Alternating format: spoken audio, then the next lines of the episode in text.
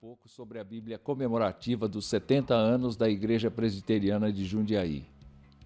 Nossa igreja foi organizada em 29 de julho de 1951, portanto, há 70 anos. E de lá para cá, construímos uma presença sólida na cidade e na região. Para comemorar esta data, o Conselho mandou confeccionar 500 exemplares da Bíblia comemorativa dos 70 anos da IPJ. Esta Bíblia possui uma capa flexível com a impressão do selo dos 70 anos na frente e no verso o brasão da IPJ e o da Igreja Presbiteriana do Brasil, nossa denominação.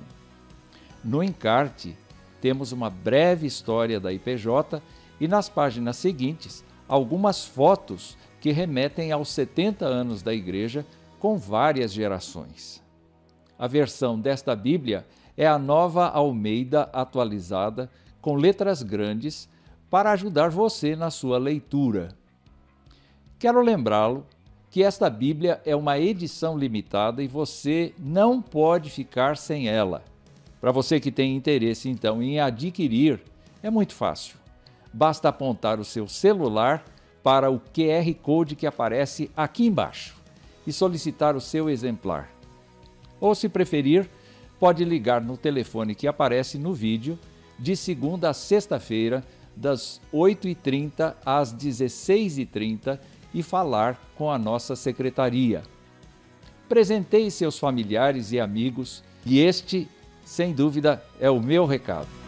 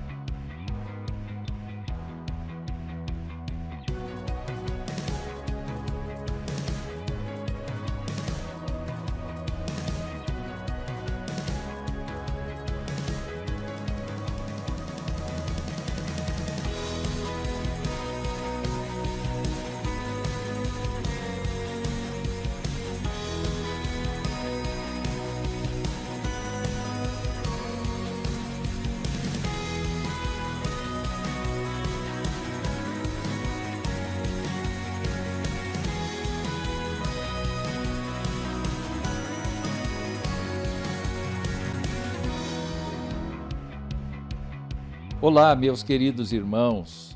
Estou aqui para falar um pouco sobre a Bíblia comemorativa dos 70 anos da Igreja Presbiteriana de Jundiaí. Nossa igreja foi organizada em 29 de julho de 1951, portanto, há 70 anos. E de lá para cá, construímos uma presença sólida na cidade e na região. Para comemorar esta data, o Conselho mandou confeccionar 500 exemplares da Bíblia comemorativa dos 70 anos da IPJ. Esta Bíblia possui uma capa flexível com a impressão do selo dos 70 anos na frente e no verso o brasão da IPJ e o da Igreja Presbiteriana do Brasil, nossa denominação. No encarte, temos uma breve história da IPJ e nas páginas seguintes algumas fotos que remetem aos 70 anos da igreja com várias gerações. A versão desta Bíblia é a nova Almeida atualizada, com letras grandes, para ajudar você na sua leitura. Quero lembrá-lo que esta Bíblia é uma edição limitada e você não pode ficar sem ela. Para você que tem interesse então em adquirir, é muito fácil. Basta apontar o seu celular para o QR Code que aparece aqui embaixo e solicitar o seu exemplar. Ou, se preferir, pode ligar no telefone que aparece no vídeo de segunda a sexta-feira, das 8h30 às 16h30 e falar com a nossa secretaria. Presenteie seus familiares e amigos e este, sem dúvida, é o meu recado.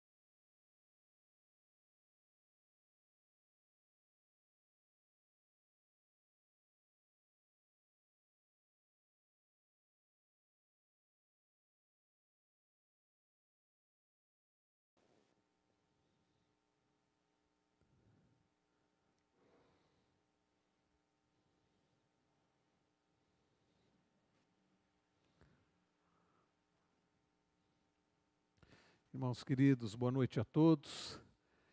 Não sei se o áudio está ok aí, tudo bem? Ok. Muito bom receber os irmãos aqui. Cada, cada quinta-feira, né? Nós temos recebido mais irmãos. Muito, muito bom ter vocês aqui. Os irmãos que nos acompanham de casa também. Dona Ruth, Eudine, Wanda, Dona Marta, o Eduardo. Aliás, o Eduardo fez uma pergunta na semana passada, só depois eu vi, sobre a diferença entre o medo e o temor. Daqui a pouco nós falaremos sobre isso. Seu Josias Amaral, nossa irmã Cristina Gomes, seu Daniel, Dona Emília, José Roberto Veronese, minha mãe também, Dona Ivonete, Adalberto, Diácono Adalberto, Dona Creuza. Muito bom ter os irmãos e aqueles que, outros que nos acompanham de suas casas e não escreveram aqui no chat. Irmãos, nós somos gratos a Deus pela oportunidade de podermos estudar a Sua preciosa palavra e nós vamos orar pedindo a Deus que nos direcione, que nos abençoe nesse tempo de estudo da Sua preciosa palavra. Feche seus olhos, aqueles que nos acompanham de suas casas também, busque a Deus agora. Nós precisamos da iluminação do Espírito Santo para podermos compreender a palavra preciosa, inspirada do Senhor. Pai Celestial, damos-te graças por esta oportunidade de estudarmos a tua palavra. Tua palavra será explicada, será lida, será nós meditaremos nela, meditaremos num assunto tão sério e que causa tanto mal, que é o egoísmo. Pedimos-te, ó Deus, que nos ajude a sermos bons ouvintes, mas também praticantes da tua palavra. E nós sabemos que só pela, com a tua ajuda e pela tua graça poderemos vencer o egoísmo, o grande amor que, com que nos amamos e para amar ao Senhor sobre tudo e ao próximo como a nós mesmos.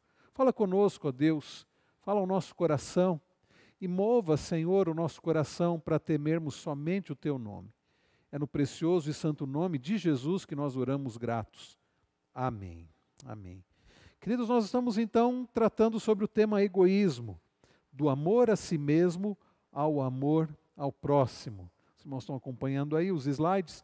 E o nosso texto base do nosso estudo é 2 Timóteo 3, 1 a 5, quando o apóstolo Paulo diz que nos últimos dias sobrevirão tempos difíceis, pois os homens, as pessoas serão egoístas.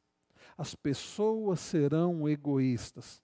E numa outra versão, que é a revista e corrigida, ela traduz amantes de si mesmos. Eu tenho dito que esta tradução capta bem o significado da palavra original, né? Filautói, que é alguém que ama a si mesmo, é um amante de si mesmo. E nós temos visto, queridos, que o egoísmo é um pecado maior, um pecado é, é, é que acaba gerando outros pecados, como a avareza, como a presunção, né, o orgulho, a soberba, que leva as pessoas, as pessoas a blasfemarem, a desobedecerem aos pais, a serem ingratos, profanos, essa lista que Paulo traz aqui.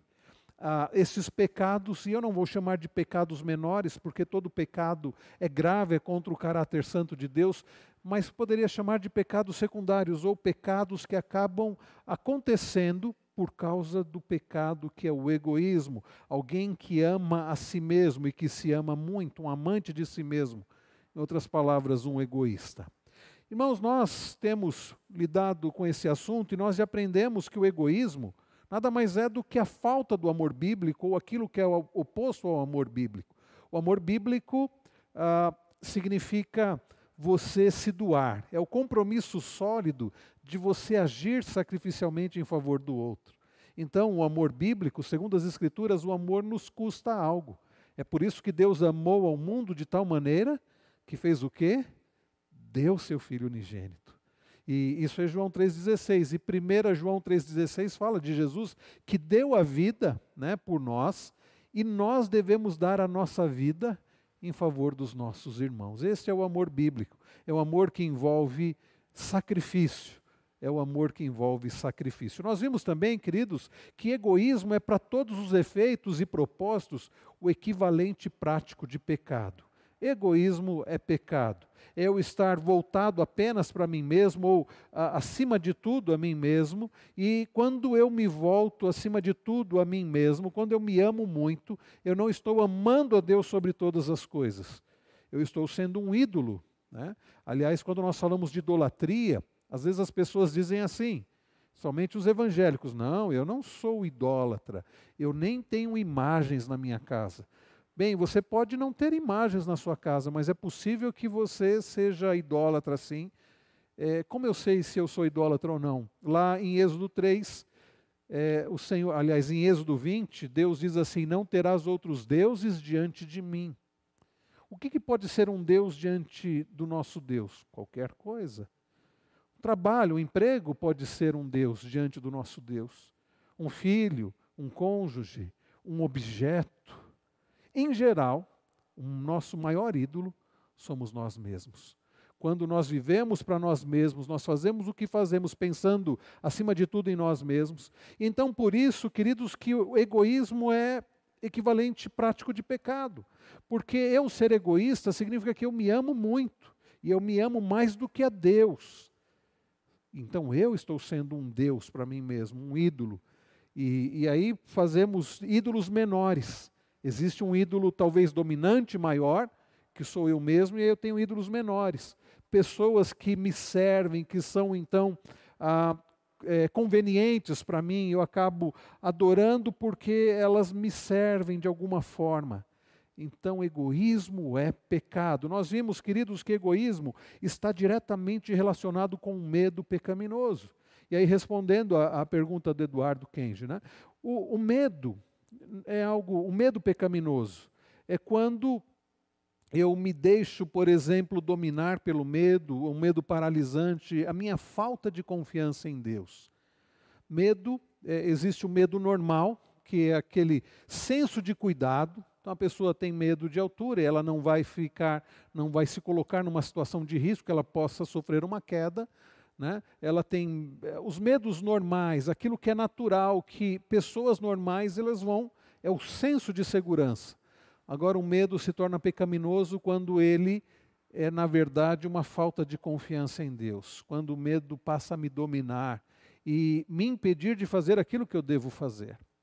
Qual é a diferença do medo para o temor? Temer a Deus não é necessariamente ter medo de Deus, mas significa levar Deus a sério. Quem teme a Deus é alguém que sabe quem Deus é. Ele não é um igual a nós.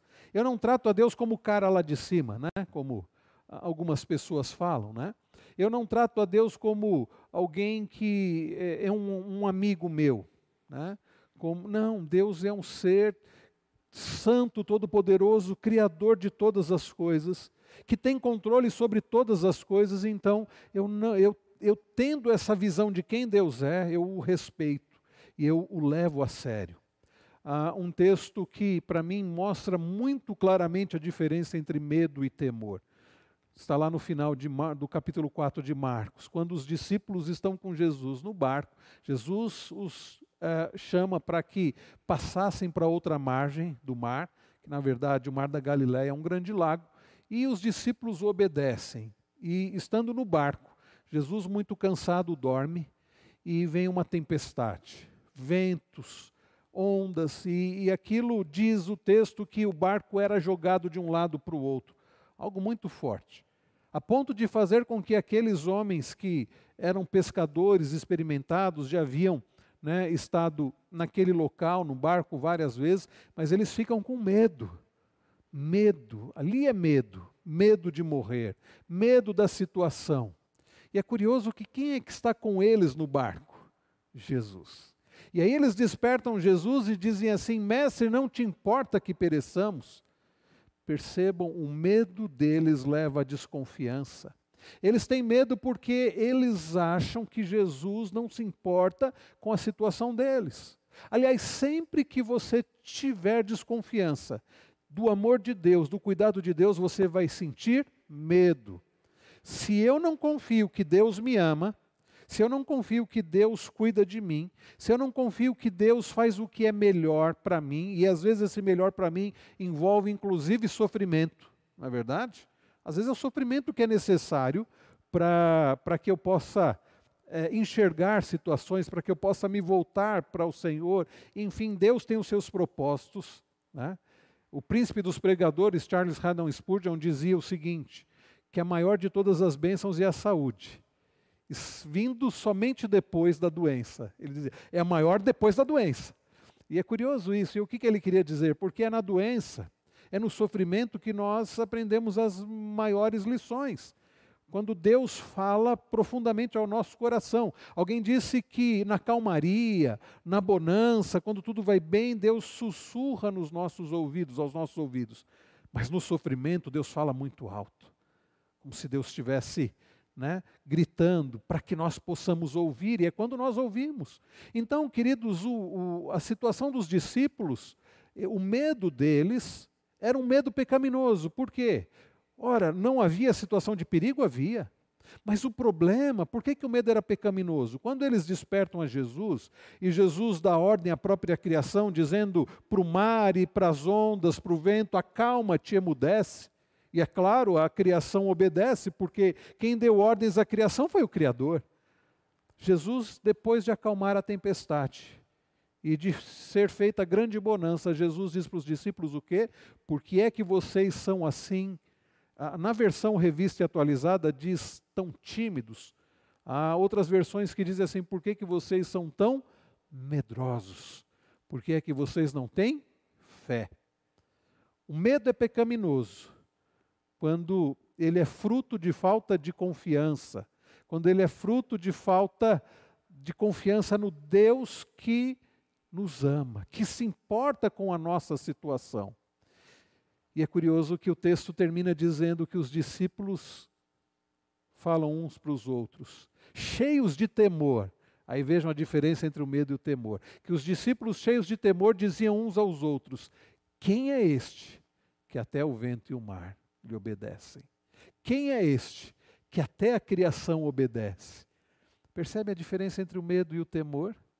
Eu tive um, um professor de aconselhamento bíblico, o Dr. Samuel Williams, ele que vem sempre ao Brasil, né? Ele é doutor em psicologia, mas é conselheiro bíblico.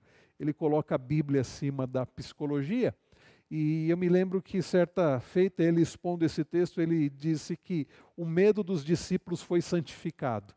É, é curiosa essa ideia que o temor é um medo santificado. Temer a Deus não é ter medo de Deus, mas é você, sabendo quem Deus é, você ficar maravilhado, você o respeitar, você saber que Ele está no controle de tudo e Ele pode fazer qualquer coisa. Mas não é um medo, por quê? Porque nós amamos a Deus e, ele, e nós sabemos que Ele nos ama. Então não há medo, mas há um respeito profundo. Temer a Deus, eu tive um pastor pastor na minha época de adolescência, que ele definia temor a Deus como levar Deus a sério. Sim, temer a Deus é levar Deus a sério, não é ter medo de Deus, mas é levar Deus a sério, é respeitá-lo, é respeitá-lo. Então essa é a diferença. O medo, ele nos leva ao sofrimento, o temor nos leva à confiança. O medo nos leva a desconfiar de Deus, ou a desconfiança nos leva ao medo, mas o temor nos leva a adorar ao Senhor, nos leva a adorá-lo. Tá? Ah, nós aprendemos que o egoísmo está diretamente relacionado com o medo pecaminoso. Eu sou egoísta e a, a antítese do, do medo é o amor, porque o amor lança fora o medo, assim como também é do egoísmo. O amor é antítese do egoísmo. Então, queridos, tanto o medo quanto o egoísmo, eles são vencidos pelo amor, porque no perfeito amor não há medo. E por fim, na semana passada, nós aprendemos que egoísmo é sobrepor a minha vontade à de Deus. É dizer, eu quero que seja feita a minha vontade, tem que ser feita a minha vontade. E quando eu ajo assim, é porque, no fundo, eu não confio que a vontade de Deus é a melhor. Porque se eu confiasse, eu oraria como o Senhor Jesus nos ensinou: seja feita a tua vontade, assim na terra como nos céus. Se eu confiasse em Deus de todo o coração e o amasse, eu oraria como Jesus orou, num momento de grande né, angústia da sua alma. Momento antes da crucificação, Jesus diz: Pai, passa de mim esse cálice. Se possível, passa de mim esse cálice. Contudo, seja feita a tua vontade. Queridos, então, egoísmo é sobrepor a minha vontade à de Deus, é dizer a minha vontade tem que ser feita. Eu sei o que é melhor para mim. Às vezes nós, nós dizemos isso para os outros. Né? Ah, os adolescentes dizem isso para os pais. Eu, eu me lembro de ter dito isso. Eu sei o que é melhor para mim. E não sabia, né? Eu não sabia. Em geral, não sabemos. Uh, e às vezes a gente diz isso para Deus, ou não diz isso, não tem coragem de dizer isso para Deus, mas pensa: Senhor, eu quero namorar com aquela pessoa, tem que ser ela, eu sei o que é melhor para mim. Senhor, eu tenho que casar com aquela pessoa. Senhor, eu quero aquele emprego, eu preciso daquele emprego. Aquele emprego é o melhor para mim. Aquela situação financeira é a melhor para mim. O conforto é o melhor para mim. Deus sabe o que é melhor para nós, melhor do que nós mesmos. Já imaginaram se Deus tivesse respondido sim para todas as nossas orações? Teria sido terrível, uma tragédia. Mas graças a Deus, Ele sabe o que é melhor para nós. Paulo fala da perfeita vontade de Deus, da vontade de Deus que é boa, perfeita e agradável. Não tem coisas hoje, olhando para trás, que você diz assim: puxa, eu pensei que tal coisa era melhor para mim. Graças a Deus que Ele não me deu. Não tem coisas. Ou coisas que a gente insistiu e, e, e fez e aquilo nos fez mal. Então, queridos, nós aprendemos que egoísmo é sobrepor a nossa vontade à de Deus. Bom, aqui foi apenas um, um, uma, uh, uma recapitulação, acho até que eu já gastei bastante tempo nessa recapitulação. Os estudos passados estão aí no canal da nossa igreja do YouTube, vocês podem assistir. Hoje, eu quero ter um estudo aqui um pouco mais prático, deixar para vocês algumas sugestões para vencer o egoísmo. Isso é muito importante. Ok, nós já vimos que, medo, que o egoísmo é pecaminoso, já vimos que o egoísmo é falta de amor, nós já vimos que o egoísmo está ligado ao medo, está é querer colocar a nossa vontade, sobrepor a nossa vontade a de Deus, é sermos obstinados, tá bom. Entendemos tudo isso.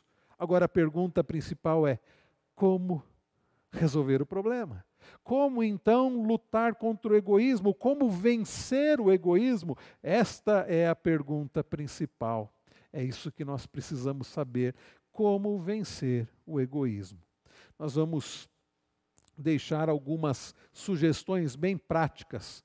Né? Na verdade, quem dá essas sugestões é o Lupriolo no seu livro Egoísmo, que ele aprendeu com um grande puritano do século XVII, Richard Baxter.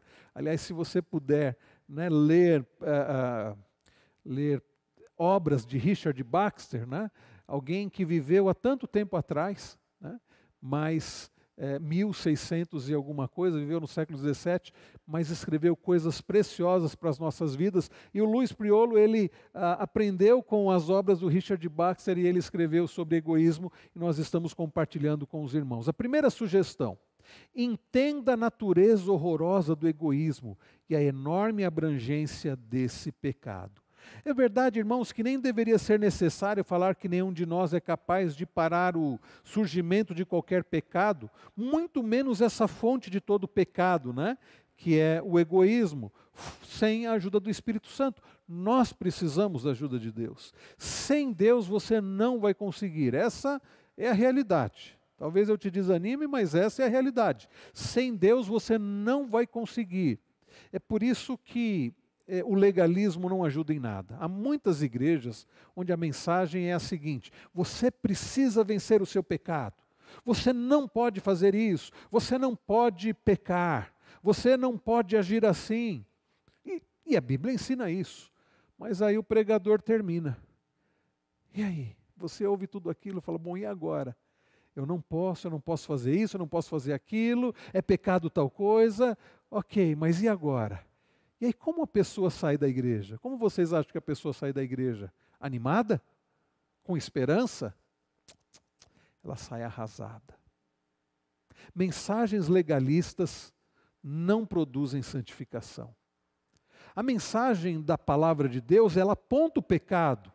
E na pregação nós apontamos o pecado. Mas uma mensagem nunca termina dessa forma. Se vira. Ela termina assim: há esperança para você em Cristo Jesus. Você não é forte, você não vai conseguir sozinho, mas nós temos um Salvador que é suficiente, que é forte, que é amoroso para nos ajudar, para que nós possamos fazer aquilo que é necessário. Então, meus irmãos, o primeiro fruto do Espírito é o que? O amor. O amor é o antídoto para esse veneno que flui em todas as nossas veias, que é o egoísmo. De forma que nós devemos resistir à tentação para ver as aplicações bíblicas que se seguem como algo que nós podemos, que nós não podemos fazer pelas nossas próprias capacidades, pela nossa própria capacidade, mas que Deus pode nos ajudar a fazermos. Então, a parte de Cristo, fora de Cristo, sem a ajuda de Cristo, nós não podemos fazer nada. Aliás, podemos sim, nós podemos tornar a situação pior. Tá? A parte de Cristo, a única coisa que nós podemos fazer é tornar a situação pior. E, e conforme disse o Richard Baxter, ele diz assim: entenda a natureza horrorosa do egoísmo e a enorme abrangência desse pecado. Nós nunca podemos perder de vista o fato de que o egoísmo é o pecado do qual todos os outros fluem.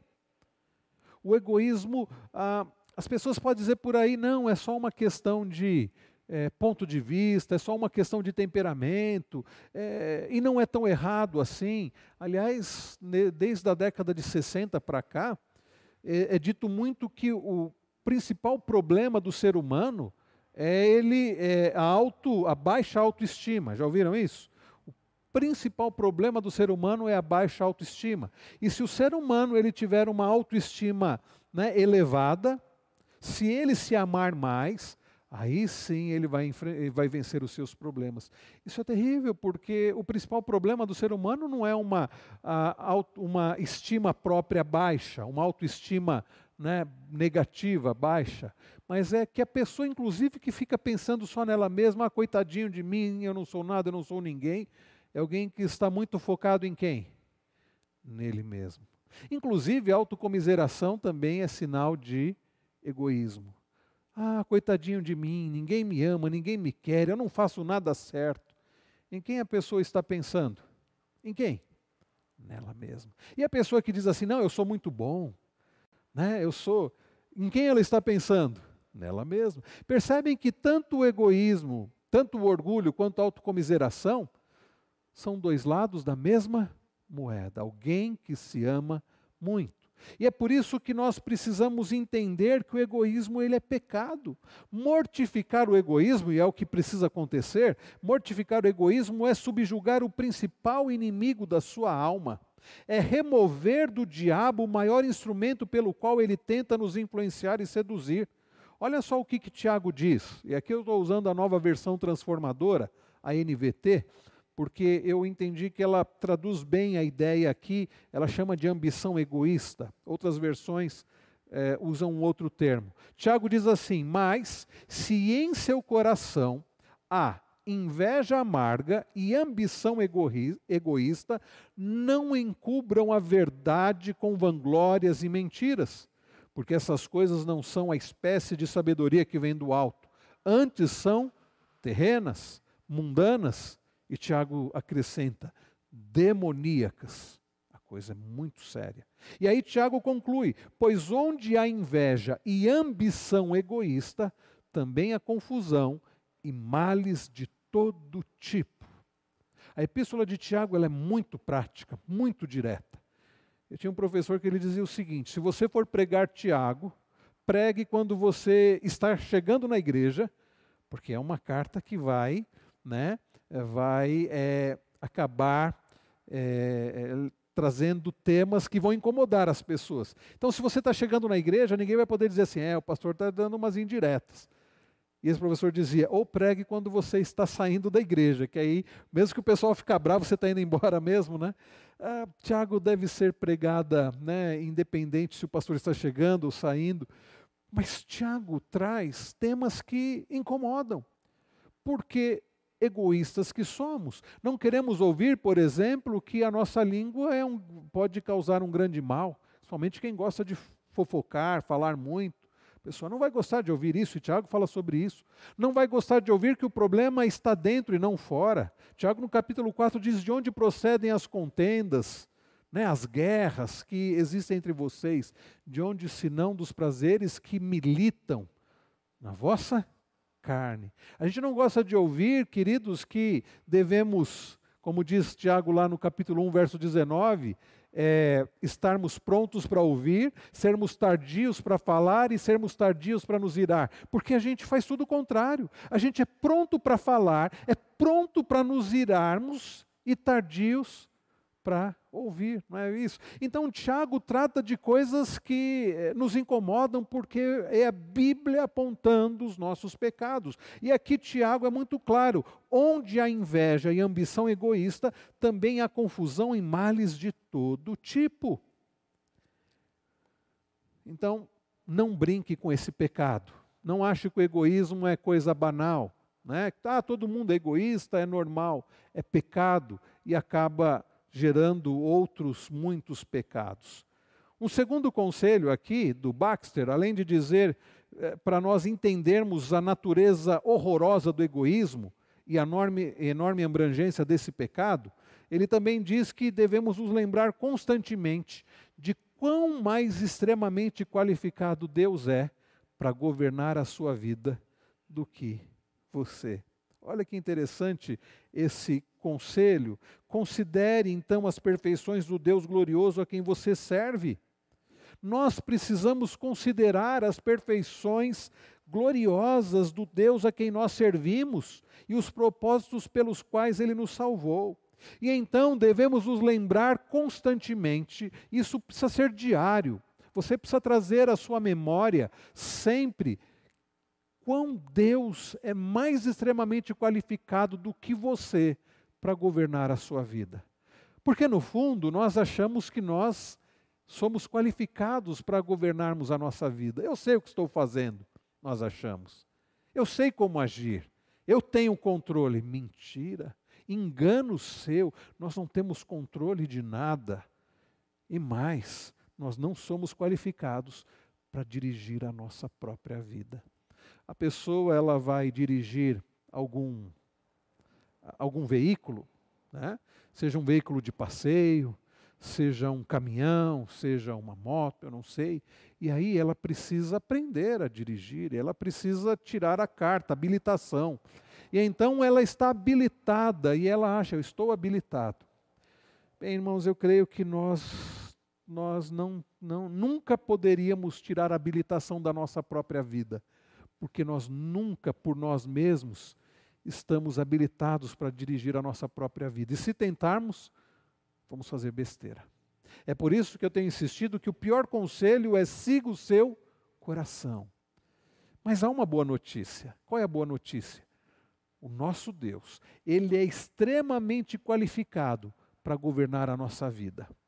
E então, o que nós devemos trazer à nossa memória? Esse conselho é muito prático para você e para a minha vida também. Aliás, Jeremias já havia ensinado isso lá em Lamentações. Quando Jeremias escreve Lamentações, Lamentações de Jeremias, capítulo 3, ele vai trazendo uma série de relatos uh, bem complicados. Mas quando chega no verso 21, ele diz assim: Quero trazer à memória o que me pode dar, o que? Os irmãos lembram? Esperança. Aí Jeremias não diz assim, eu sou muito forte, eu sou muito bom, a situação vai melhorar, o povo é bom, nada disso. Se você olhar Jeremias 3, depois do verso 21, que ele diz que ele deveria trazer à sua mente o que podia lhe dar esperança, a partir do verso 22 ele passa a trazer à sua memória as qualificações de Deus, os atributos de Deus. Ele fala sobre as misericórdias do Senhor, que não tem fim, que se renovam a cada manhã. Ele fala sobre a fidelidade do Senhor, ele fala sobre a bondade do Senhor, ele fala sobre o poder do Senhor. Irmãos queridos, é isso. Para nós vencermos o egoísmo, nós não temos que trazer à nossa mente quem nós somos, isso vai piorar a situação. Nós não temos que trazer à mente quem o outro é, nós temos que trazer à nossa mente quem Deus é. Se os discípulos que estavam num barco com, no barco com Jesus soubessem que aquele que estava com ele tinha poder para dar ordem à criação, era o Criador de todas as coisas, era o Todo-Poderoso, o próprio Deus, eles não teriam tido medo. Mas é porque eles não sabiam quem Jesus era, a ponto de dizerem: Quem é este que até o vento e o mar lhe obedecem? Irmãos, é sobre Deus, é quem Deus é que nós temos que trazer à memória. O salmista no Salmo 103, verso 19, ele, ele mostra que ele sabia quem Deus era. Nos céus, o Senhor estabeleceu o seu trono e o seu reino domina sobre o quê? Tudo. Essa é a compreensão do salmista. E essa deveria ser a nossa compreensão. Aliás, quando a Bíblia traz expressões do tipo céus, o Senhor está no céu, o trono do Senhor, o que é isso senão a linguagem para mostrar a majestade, o poder, a glória, a soberania de Deus, o governo absoluto do Senhor? Contra o nosso egoísmo, nós temos que trazer à memória que nós temos um Deus suficiente Somos fracos, mas temos um Deus forte. Nos céus o Senhor estabeleceu o seu trono. O trono do Senhor está acima de todas as coisas, por isso a ideia de céu. E o seu reino domina sobre tudo. Lembre-se constantemente de quão mais extremamente qualificado Deus é para governar a sua vida do que você. Não pense que você é melhor do que Deus. É Deus quem governa sobre tudo, é Deus que sabe todas as coisas. É por isso que Ele está mais qualificado para governar a sua vida do que você mesmo. Será que precisa vir um vírus para mostrar o quanto nós somos fracos? Olha o que Paulo escreve a Timóteo: a qual no tempo certo há de ser revelada pelo bendito e único soberano o Rei dos Reis e Senhor dos Senhores, o único que possui imortalidade, que habita em luz inacessível, a quem ninguém jamais viu, nem é capaz de ver. A Ele honra e poder eterno. Amém. Paulo se refere a Deus como bendito e único soberano. Paulo se refere a Deus como Rei dos Reis e Senhor dos Senhores. Paulo se, re, se refere a Deus como aquele que existe desde sempre e é eterno aquele o único que possui imortalidade. Sim, Deus é o único que possui imortalidade. É aquele que habita em luz inacessível, é aquele que ninguém nunca jamais viu a não ser através de Cristo. em Romanos, ele fala também: ó oh, profundidade da riqueza, tanto da sabedoria do, como do conhecimento de Deus. Com insondáveis, Paulo vai trazendo sobre como nosso Deus é glorioso, é insondável, está acima de nós. É por isso que ele conclui dizendo a ele: Pois seja a glória eternamente. Ah, então lembre-se de quem Deus é, para que você não tenha dúvidas de que Ele é poderoso para dirigir a sua vida. Considere as perfeições de Deus. Você realmente acha que é mais capaz de cuidar da sua própria vida do que Deus? Não é. Ele, queridos, te salvou, nos salvou e nos predestinou para sermos conforme a imagem de Cristo. E então, realmente, não podemos achar, não podemos aprimorar coisa alguma. Ele é soberano, ele sabe melhor do que nós o que é melhor para nós. Então, que espaço vai sobrar para a soberba, para o orgulho, para o egoísmo? Não deve sobrar nenhum espaço. Se você ficar olhando para você, achando que você é alguma coisa, você vai piorar a situação. Agora, se você olhar para quem Deus é, isso vai te humilhar, isso vai ferir o seu egoísmo. Ótimo, é o que nós precisamos. Nós precisamos, queridos, ter o nosso orgulho, o nosso egoísmo ferido. Isso acontece quando nós tiramos os olhos de nós mesmos e começamos a olhar para o Todo-Poderoso. E então nós, nós temos o nosso orgulho, a nossa soberba ferida. Ok, até aqui, queridos, esses conselhos. Próximo, estabeleça em seu coração procurar o amor de Cristo diligentemente. E ao fazê-lo, sabe o que vai acontecer? O egoísmo fugirá. Estabeleça em seu coração. É, isso significa firme um propósito. Eu acho interessante lá em Daniel 1, diz que Daniel resolveu firmemente não se contaminar com as finas iguarias do rei. Firmeza de propósito, decisão. Resolva de todo o seu coração procurar o amor diligentemente. Né? O amor de Cristo diligentemente. É algo que você precisa buscar. O amor de Cristo diligentemente. Queridos, nós somos tão egoístas, isto é, nosso amor por nós mesmos é tão forte, que um amor muito mais forte do que o nosso é necessário para dominar o nosso amor. Somente um amor mais forte do que o nosso é capaz de dominar o nosso egoísmo. Então, no momento, e somente nesse momento, em que nós compreendermos verdadeiramente o amor de Cristo por nós e tornar-nos nosso, e, e, e tornarmos nosso alvo mostrar seu amor aos outros, é nesse momento que derrotaremos o nosso egoísmo. Você já parou para pensar no amor de Cristo? Jesus Cristo diz assim: Eu sou o bom pastor. O bom pastor dá a vida pelas suas ovelhas. Jesus Cristo é que, que foi quem disse para Nicodemos lá em João 3, 16, que Deus amou o mundo de tal maneira que deu seu Filho unigênito para que todo que nele crê não pereça, mas tenha vida eterna. Foi Jesus Cristo quem disse que Ele é a porta, Ele é o bom pastor. Considere o amor de Cristo, que foi capaz de levá-lo à cruz. Sabe, quando Jesus veio a esse mundo, ele não veio enganado. Ele sabia por que, que ele estava vindo. Ele deixou a sua glória. Paulo fala um pouco sobre isso, por exemplo, em Filipenses 2, em outros textos. Jesus Cristo não veio enganado. Ele sabia por que ele veio.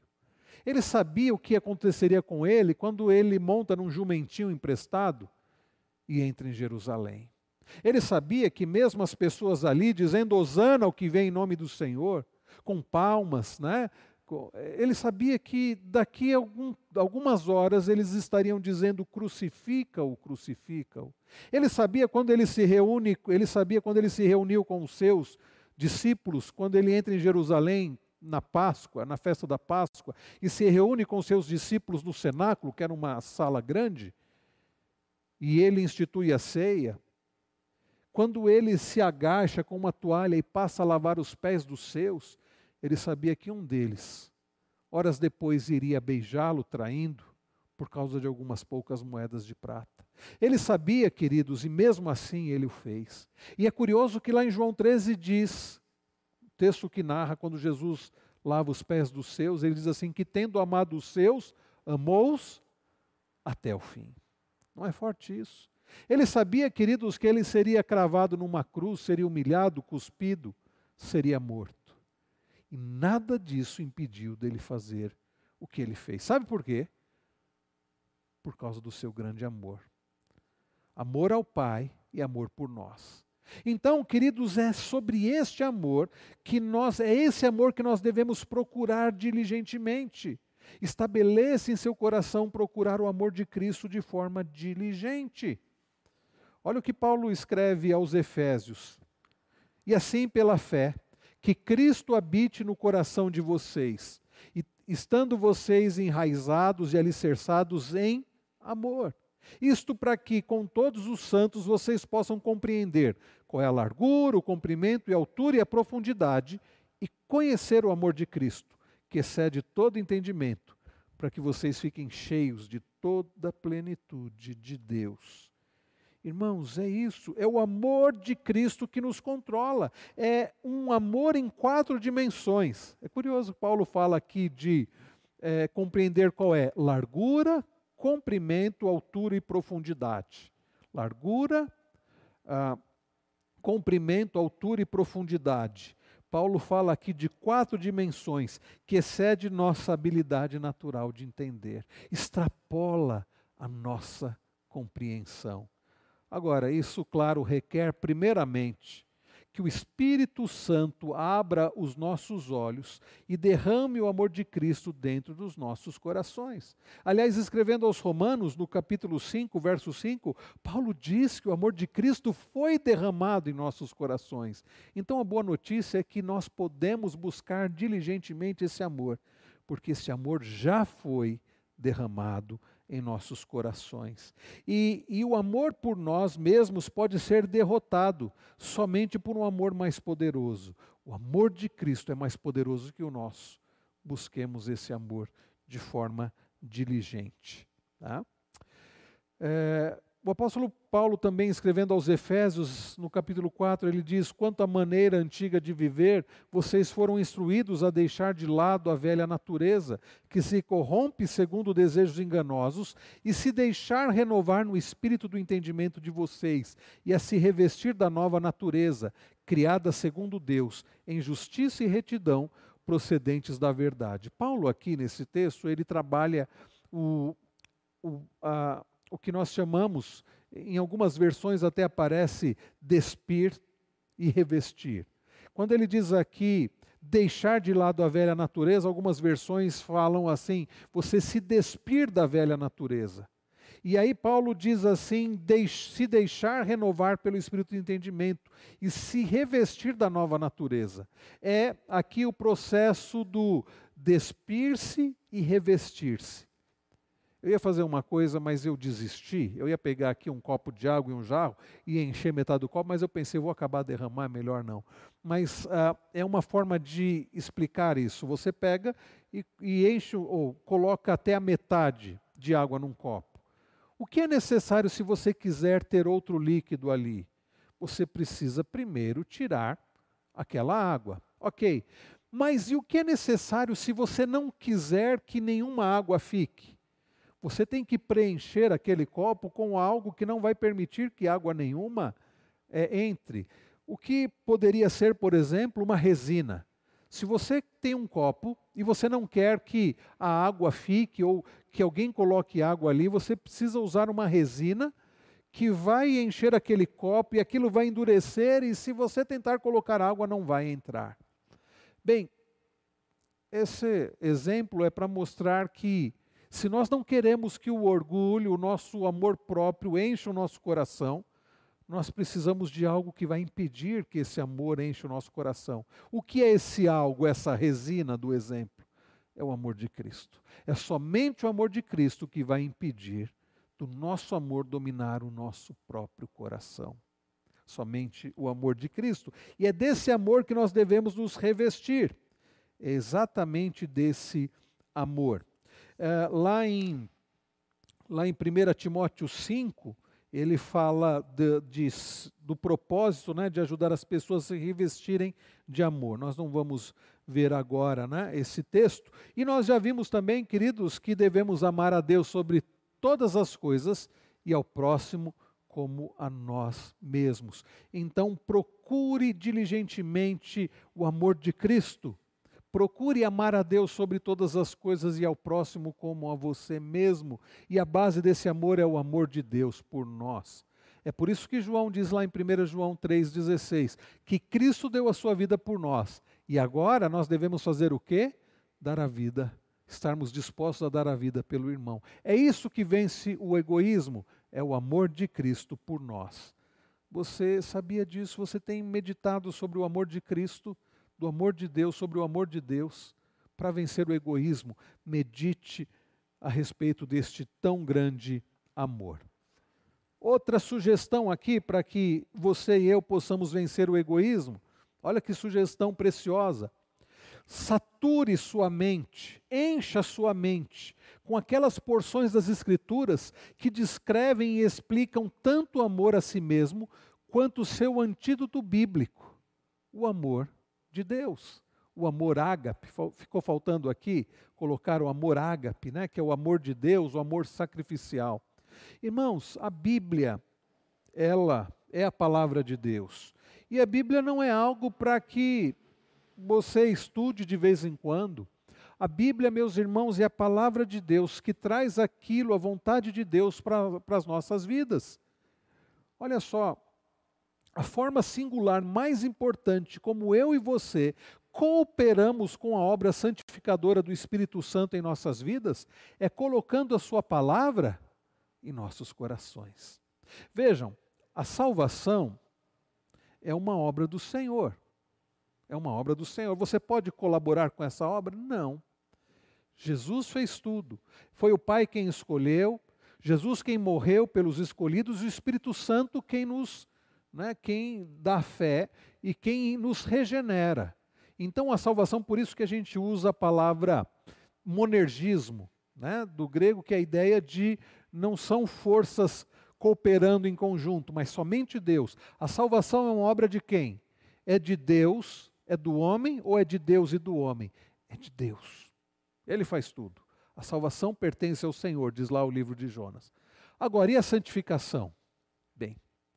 A santificação ainda é uma obra do Senhor, mas é uma obra em que Ele resolveu usar a nossa cooperação. Como nós somos santificados? Eu preciso ler a Bíblia? Preciso. Eu preciso orar? Preciso. Deus vai me obrigar a isso? Não. Então, a forma, por isso que uh, o autor coloca, a forma singular mais importante, como eu e você cooperamos com a obra santificadora do Espírito, é o Espírito quem nos santifica, mas nós cooperamos fazendo o quê? Colocando a palavra de Deus nos nossos corações, ou seja, na nossa mente, porque coração na Bíblia é a ideia do nosso ser interior, a nossa mente. Então, se você quer lutar contra o egoísmo, não basta você dizer assim, Senhor, faze-me mais parecido com teu filho Jesus. E você deve orar. Mas não adianta você dizer, Senhor, eu quero ser menos egoísta. Tá bom. Agora eu vou fazer tantas outras coisas, vou assistir as minhas séries, vou maratonar lá uma série, vou descansar, vou dormir, vou trabalhar, vou. Se eu quero vencer o egoísmo, eu devo orar. E devo então encher a minha mente, o meu coração com a palavra do Senhor. Lá em Colossenses 3,16, Paulo diz que a palavra de Cristo habite Olha a expressão que ele usa: ricamente em vós. Ele poderia ter dito que a palavra de Cristo habite em vocês. Mas Paulo usa essa expressão ricamente para mostrar que nós precisamos de fato encher a nossa mente com a palavra do Senhor. Instruam e aconselhem-se mutuamente em toda sabedoria, louvando a Deus com salmos, hinos e cânticos espirituais, com gratidão no coração. A pergunta é: você tem encharcado a sua mente? Você tem enchido a sua mente com a palavra de Deus? Você tem meditado nesta palavra? Você tem lido esta palavra? Ah, não é por acaso que o livro dos Salmos começam, começa com o Salmo primeiro, onde o salmista diz que feliz, completamente feliz o homem, a ideia de bem-aventurado é essa, né? Alguém que é completamente feliz. Aquele que não anda no conselho dos ímpios, não se detém no caminho dos pecadores, nem se assenta na roda dos escarnecedores. Antes, pelo contrário, diz o salmista, antes tem o seu prazer, o seu prazer está na lei do Senhor. E na sua lei, na palavra de Deus, ele medita quando? De vez em quando. Dia e noite, e na sua lei medita de dia e de noite. A pessoa que enche a sua mente com a palavra de Deus, é, ele é como árvore plantada junto à corrente de águas que no devido tempo dá o seu fruto e cuja folhagem não murcha, e tudo quanto ele faz será bem sucedido. Nós vamos vencer o egoísmo à medida que nós vamos enchendo a nossa mente com a palavra do Senhor, porque é esta palavra que nos confronta. Não é a palavra do elogio do homem dizendo, ah, todo mundo é assim, continua assim, ah, é normal. Mas é a palavra de Deus que nos confronta, que expõe o nosso pecado e que aponta para Cristo, nosso suficiente Salvador e Redentor. Olha só o que o salmista diz no Salmo 119: De que maneira poderá o jovem guardar puro o seu caminho? A resposta que ele dá? Observando segundo o quê? A tua palavra. Para alguém guardar puro o seu caminho, ele vai precisar observar a sua vida segundo a palavra do Senhor. E então o salmista diz: De todo o coração te busquei, não deixes que eu me desvie dos teus mandamentos. E aí vem o famoso verso 11: Guardo no coração a tua palavra. Para quê? Para não pecar contra ti para não pecar contra ti. O que você deve guardar no seu coração para vencer o seu grande amor por você mesmo, para vencer o seu egoísmo? A palavra do Senhor. Muito bem, queridos, então, saturar a nossa mente com a palavra de Deus, né? que explica tanto o amor a nós mesmos quanto o antídoto bíblico, o amor de Deus, o amor ágape. E para encerrar, considere né, ou medite em como você pode demonstrar amor a Deus e ao seu próximo. Olha só o que, que diz Josué 1,8. Não cesse de falar deste livro da lei. Pelo contrário, medite nele, Olha a ideia do Salmo primeiro, né? Medite nele quando? Dia e noite, para que você tenha o cuidado de fazer segundo tudo que nele está escrito. Então você prosperará e será bem sucedido. Ah, Moisés havia morrido, Deus havia usado Moisés até então. Você deve lembrar da história: o povo de Deus estava escravo no Egito. Deus envia Moisés, no começo Moisés né, dá uma série de desculpas, quem sou eu? O que, que vão dizer? Né? Ah, manda qualquer um, menos eu, sou pesado de boca. Mas em cada argumento de Moisés, e Moisés não estava errado, ele não era ninguém mesmo. Ele era pesado de língua, ele tinha dificuldade para falar. Iriam questioná-lo, sem dúvida alguma. O problema de Moisés é que ele estava apenas olhando para si mesmo, quando na verdade ele deveria estar olhando para quem? para Deus. Lembra? Devemos lembrar das perfeições de Deus. E aí Deus envia Moisés. E foi Deus quem agiu. Foi Deus quem mandou as pragas. Foi Deus quem abriu o mar vermelho. Foi Deus quem liderou o povo durante os 40 anos do deserto. Não foi Moisés. Foi Deus, usando a vida de Moisés, mas como apenas um instrumento. Foi Deus que fez da rocha sair água. Foi Deus quem deu colunas de fogo para aquecer o povo à noite, nas noites frias do deserto. Foi Deus quem deu nuvens para proteger o povo do sol escaldante no deserto. Foi Deus quem fez tudo. E após a morte de Moisés, Deus diz assim para Josué: O meu servo Moisés morreu. Você fará passar esse povo do Jordão. O povo estava no limiar da terra prometida. Para entrar em Canaã, eles precisavam atravessar o Jordão, um vale. Mas Deus diz o seguinte para Josué: não precisa ter medo, não. Ser forte e corajoso, não temas, porque eu sou contigo. Mas Deus diz algo também para Josué: não cesse de falar deste livro da lei. Pelo contrário, medita nele dia e noite, para que você faça tudo o que está escrito nele. E então você prosperará e será bem-sucedido. Queridos, o conselho de Deus, a ordem de Deus para Josué para nós hoje. Não, não, não estamos para liderar uma multidão para entrar na terra prometida, não é o caso. Mas nós precisamos da mesma coisa, meditar nesse livro dia e noite. Nós precisamos, queridos, considerar como podemos demonstrar amor a Deus e ao nosso próximo através desse livro. E e eu não poderia encerrar sem deixar um exemplo para vocês de, de como fazer isso. Um dos textos que eu uso muito em aconselhamento bíblico, quando aconselho casais, quando aconselho pessoas que estão lutando contra o egoísmo, e na maior parte, quando eu aconselho casais, o problema maior qual é? Qual é o maior problema do casal? Não é incompatibilidade de gênios, problemas financeiros. Qual é o maior problema? É o que nós estamos tratando aqui: egoísmo. Você tem um marido que pensa em si mesmo, quer ser servido pela esposa. Você tem uma esposa também que pensa muito em si mesma, quer ser servida pelo marido. E você tem dois egoístas convivendo. E quando você tem dois egoístas convivendo, você tem problemas, conflitos. E aí, um dos exercícios que eu dou para o casal é exatamente esse. E não só para casais, pessoas que tem problema com egoísmo, e todos nós temos, eu digo assim: medite em 1 Coríntios 13, de 4 a 7. E a pessoa começa a ler 1 Coríntios 13 e ela lê assim: o amor, ele é paciente, verso de número 4, o amor é paciente. E percebam que paciência significa você suportar situações. Eu posso demonstrar paciência ao meu próximo, não ficando irado quando o meu próximo não faz aquilo que eu desejo. Um marido demonstra, por exemplo, paciência ah, com a esposa quando ela não fica pronta na hora certa, ou às vezes é vice-versa. Em casa é o contrário, eu demoro um pouco mais. Né?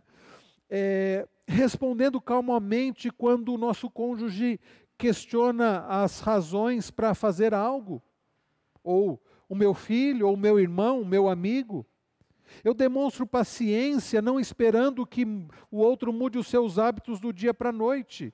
Quando sou compreensivo, quando não, quando o outro não cumpre os meus pedidos dentro do tempo desejado.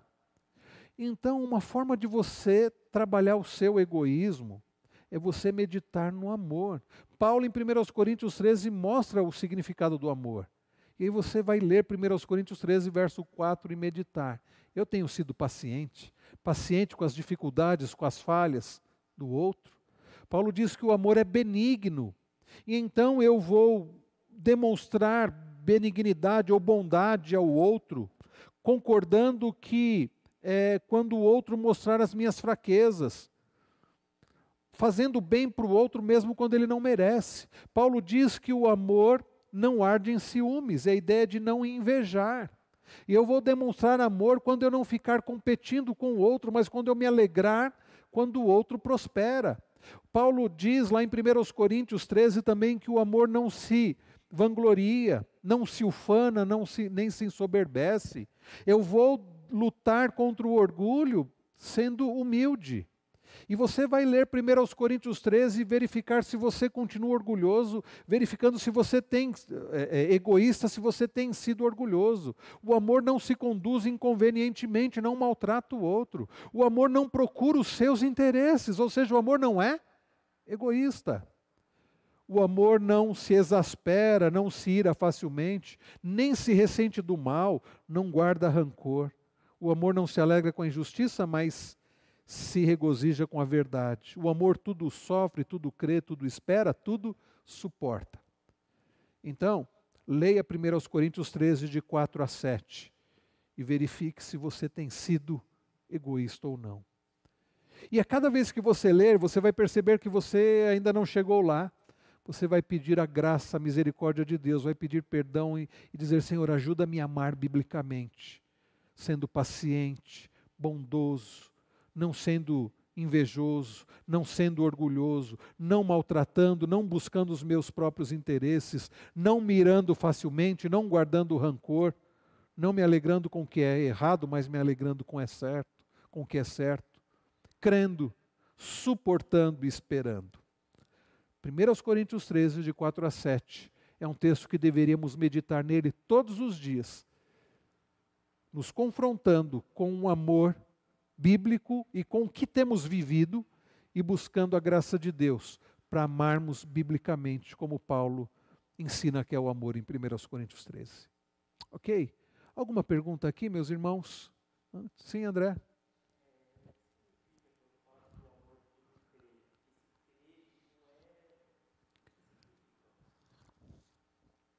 Quando o nosso irmão André está perguntando o que significa quando Paulo diz que o amor tudo crê, ah, é o sentido é, de você levar em consideração o outro, não desconfiando do outro. Enquanto o outro, né, até que se prove o contrário, você continua, você confia em Deus acima de tudo e dá oportunidades para o outro sem ficar desconfiando. A desconfiança contínua é falta de amor. Será que fulano vai fazer isso? Será que fulano? Tá? Então é uma crença, tudo crê primeiramente em Deus, que é perfeito e que é digno de confiança, mas confiar no outro, até que prove o contrário, até que o outro prove o contrário.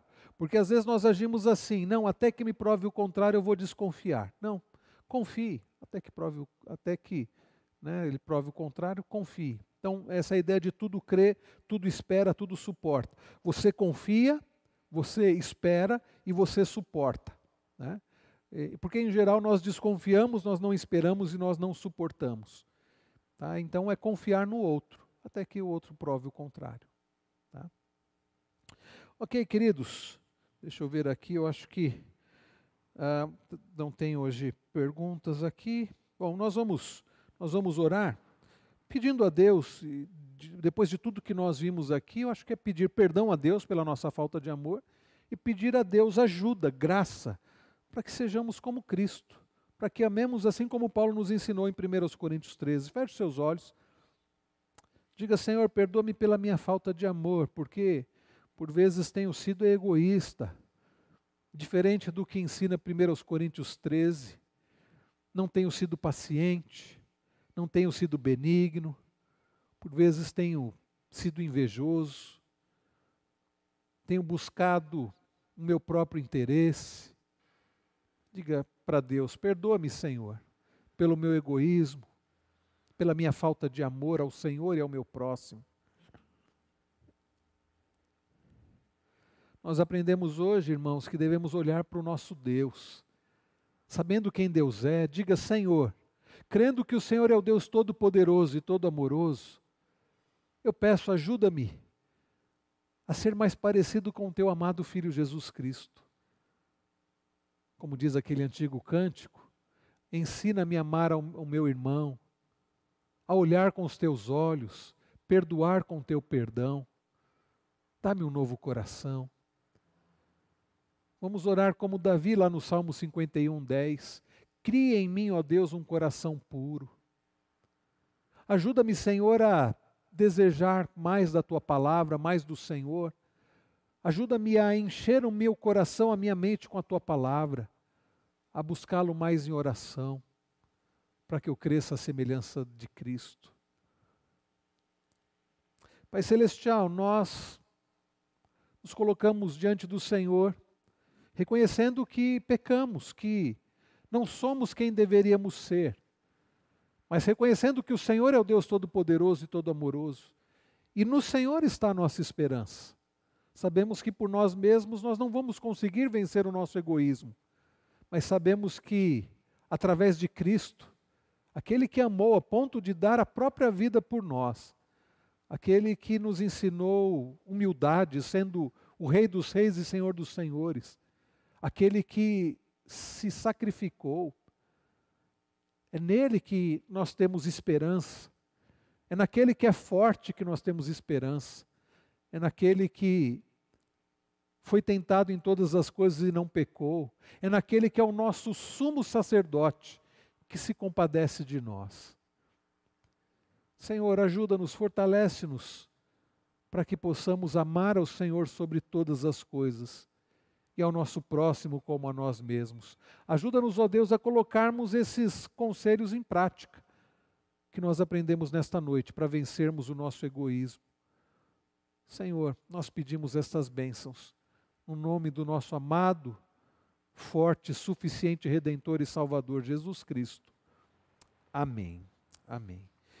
Muito bem, queridos, nós agradecemos aos irmãos aqui presentes, aqueles que nos acompanharam até agora. Que Deus abençoe a todos, além daqueles que nós citamos no início, né? Também escreveram aqui Dona Jacira, a Leia Monteiro, o Eduardo Fazan, é, também presbítero Lerose, Luiz Carlos Lerose, a Keila, a Daniela Marques, né, e o Arthur, é, quem mais? Geraldo Cavalcante, Geraldo e Joelma, saudades dos nossos queridos irmãos, nosso irmão Alain, e também Dona, Dona Jacira, eu acho que eu já citei. Né? Queridos, é, lembrem de orar pela nossa irmã Nilzete, esposa do nosso irmão Diácono Marcos. Nossa irmã Nilzete, como foi falado no domingo, ela sofreu uma queda e ela fraturou o braço, o ombro, e ela vai ter que ser submetida a uma cirurgia. Né? Aliás, vai ser justamente no aniversário dela. É, mas nós vamos estar orando por ela, então orem por ela. Né? Amanhã também nossa irmã Claudete vai passar por uma pequena cirurgia. Então vamos orar por essas nossas irmãs, pela Claudete amanhã, Claudete, esposa do Marcelo Matias, e pela nossa irmã Nilzete, esposa do diácono Marcos. Né? Não deixem de orar, orando durante a semana. Se você puder, quiser ligar também, né? e nós vamos informando os irmãos é, da, da situação de saúde dessas nossas irmãs, tá bom? Que Deus abençoe a todos, dando um ótimo restante de semana, em nome de Jesus.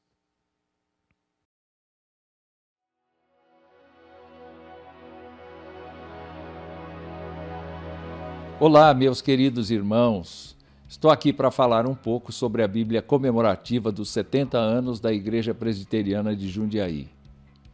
Nossa igreja foi organizada em 29 de julho de 1951, portanto, há 70 anos.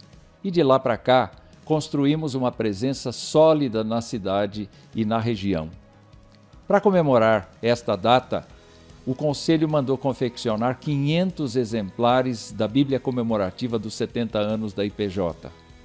Esta Bíblia possui uma capa flexível com a impressão do selo dos 70 anos na frente e no verso o brasão da IPJ e o da Igreja Presbiteriana do Brasil, nossa denominação. No encarte, temos uma breve história da IPJ e nas páginas seguintes, algumas fotos que remetem aos 70 anos da igreja com várias gerações. A versão desta Bíblia é a nova Almeida atualizada, com letras grandes, para ajudar você na sua leitura. Quero lembrá-lo que esta Bíblia é uma edição limitada e você não pode ficar sem ela. Para você que tem interesse então em adquirir, é muito fácil. Basta apontar o seu celular para o QR Code que aparece aqui embaixo e solicitar o seu exemplar. Ou, se preferir, pode ligar no telefone que aparece no vídeo de segunda a sexta-feira, das 8h30 às 16h30 e falar com a nossa secretaria. Presenteie seus familiares e amigos e este, sem dúvida, é o meu recado.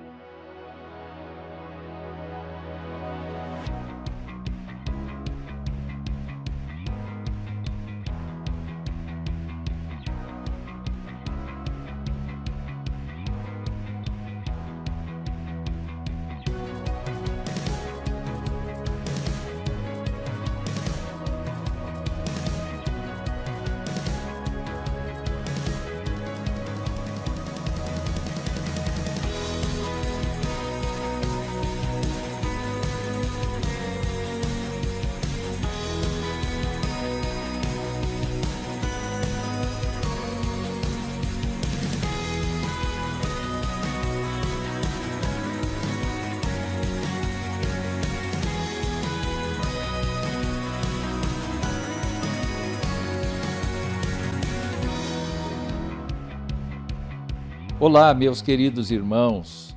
Estou aqui para falar um pouco sobre a Bíblia comemorativa dos 70 anos da Igreja Presbiteriana de Jundiaí. Nossa igreja foi organizada em 29 de julho de 1951, portanto, há 70 anos. E de lá para cá, construímos uma presença sólida na cidade e na região.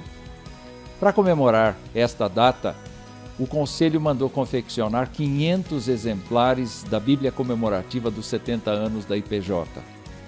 Esta Bíblia possui uma capa flexível com a impressão do selo dos 70 anos na frente e no verso o brasão da IPJ e o da Igreja Presbiteriana do Brasil, nossa denominação.